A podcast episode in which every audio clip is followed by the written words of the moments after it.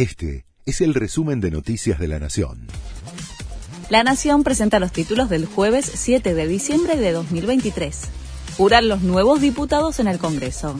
Se realiza la sesión preparatoria para que presten juramento los 130 legisladores electos en octubre, además de los reemplazos de quienes pasan a desempeñarse en otros cargos, como por ejemplo el caso de Javier Milei y Victoria Villarruel. Además, se van a designar las autoridades que van a conducir el cuerpo legislativo a partir del 10 de diciembre. Javier Milei confirmó que Marco Lavagna seguirá al frente del INDEC.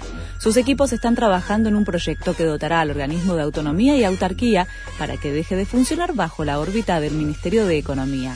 De esta manera se establecerá una nueva política de Estado en la que el INDEC será un organismo técnico despolitizado, indica el comunicado de la oficina de prensa de Milei. Jorge Macri jura como jefe de gobierno porteño. La ceremonia será esta mañana en la legislatura durante una sesión especial en la que también va a jurar la vicejefa de gobierno Clara Mucio. Al mediodía, en la Usina del Arte, se va a realizar el traspaso de mando del Ejecutivo, que será entregado por Horacio Rodríguez Larreta, y la oficialización de los ministros que van a conformar el gabinete. Un ciudadano brasileño sospechoso de pertenecer a Hezbollah vigiló dos sinagogas y un cementerio había grabado videos y tomado fotos pocas semanas antes de ser detenido en Brasilia por cargos de terrorismo. Lucas Pasos Lima fue uno de los tres hombres detenidos en noviembre, cuando la policía brasileña desmanteló una presunta célula de Hezbollah, siguiendo un aviso de Estados Unidos sobre un posible atentado contra la comunidad judía en Brasil o en sus proximidades.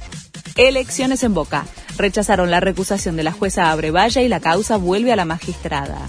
La Cámara rechazó la recusación horas después de que Sebastián Font fuera sorteado al frente del proceso, que hace una semana suspendió los comicios que debían haberse realizado el domingo pasado.